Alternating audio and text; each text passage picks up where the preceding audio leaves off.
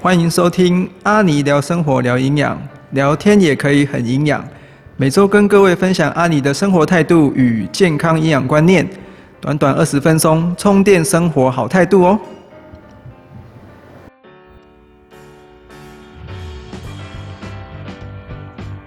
之前我们聊过了全谷类与豆鱼蛋肉类的食物对我们的身体有什么样的益处，借由认识食物，并透过吃来帮助我们产生不一样的结果，创造一个健康的生活习惯。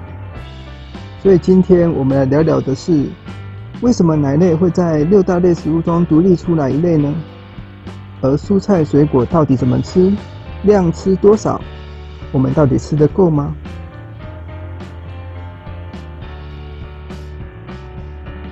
因为我们的饮食指南是跟着美国走，所以在二零一四年的时候，我们也跟着美国做了改版，将奶类独立出来。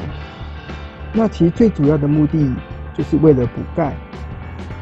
因为经过了国家每年会做的国民营养大调查中发现，国人不止纤维量摄取严重不足，连钙质也是摄取不足的。这边要告诉你。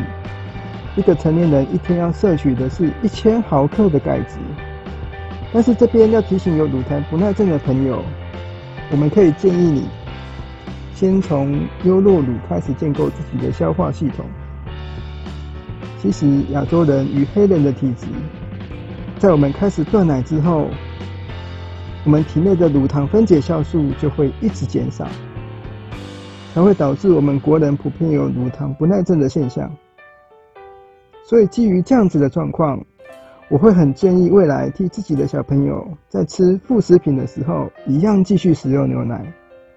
从小就开始建构出适合喝牛奶的肠胃的环境，我觉得是一个还不错的方式。那牛奶本身的营养价值很高，含有碳水化合物、蛋白质与脂肪，它是三餐以外很好的营养补给。一杯牛奶所含的钙质就有两百五十毫克，两杯就可以补到五百毫克的钙质。对于需要补充钙质的朋友们，这是非常非常有帮助的。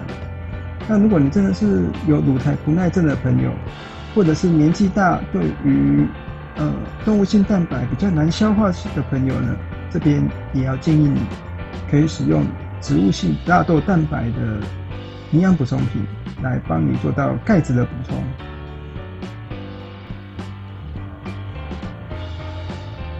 另外，蔬菜水果的摄取也是相当重要的。我们常常听到“蔬果五七九”，那到底是什么呢？那就是小孩子，也就是呃十二岁以下的孩童，那我们需要摄取到的蔬菜水果为五份。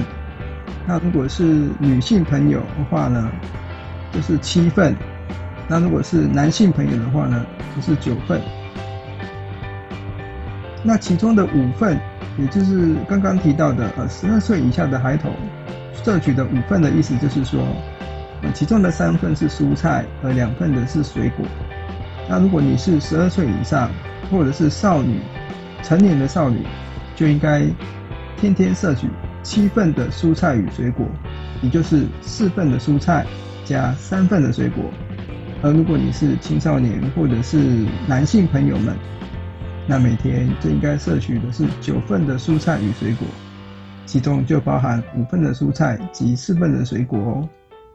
这样的比例，各位清楚吗？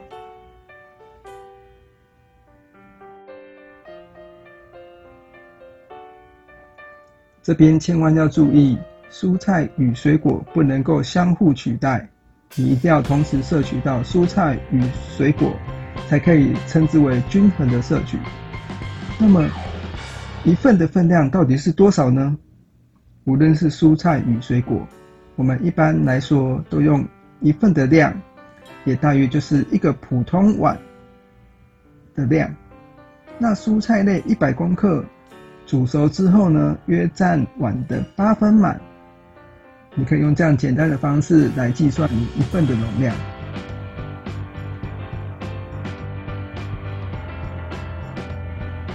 那同时食用蔬菜也应该要深色与浅色的蔬菜都要摄取，因为摄取多色的蔬菜就等于摄取到丰富的植化素，并且种类也记得要多样化。那我们摄取蔬菜最主要的目的，除了是丰富的营养素之外，我们还需要它的纤维。那纤维的部分有分为水溶性与非水溶性的纤维。什么叫水溶性的纤维呢？就是你的蔬菜煮起来的话，会让你有咻咻的感觉。比如说丝瓜、秋葵或者是红菜。那非水溶性的纤维呢，煮起来就是会唰唰一丝一丝的。那同时食用蔬菜也应该要深色与浅色的蔬菜都要摄取。因为摄取多色的蔬菜，就等于摄取到丰富的植化素，并且种类也记得要多样化。那我们摄取蔬菜最主要的目的，除了是丰富的营养素之外，我们还需要它的纤维。那纤维的部分有分为水溶性与非水溶性的纤维。什么叫水溶性的纤维呢？就是你的蔬菜煮起来的话，会让你有咻咻的感觉。比如说丝瓜、秋葵或者是红菜，那非水溶性的纤维呢，煮起来就是会唰唰一丝一丝的。比如说像空心菜、高丽菜，这些都是高纤维的蔬菜。那水溶性纤维有什么样的作用呢？它可以帮我们清扫血管壁，同时呢，可以预防心血管疾病的好食材。那非，比如说像空心菜、高丽菜，这些都是高纤维的蔬菜。那水溶性纤维有什么样的作用呢？它可以帮我们清扫血管壁，同时呢，可以预防心血管疾病的好食材。那非，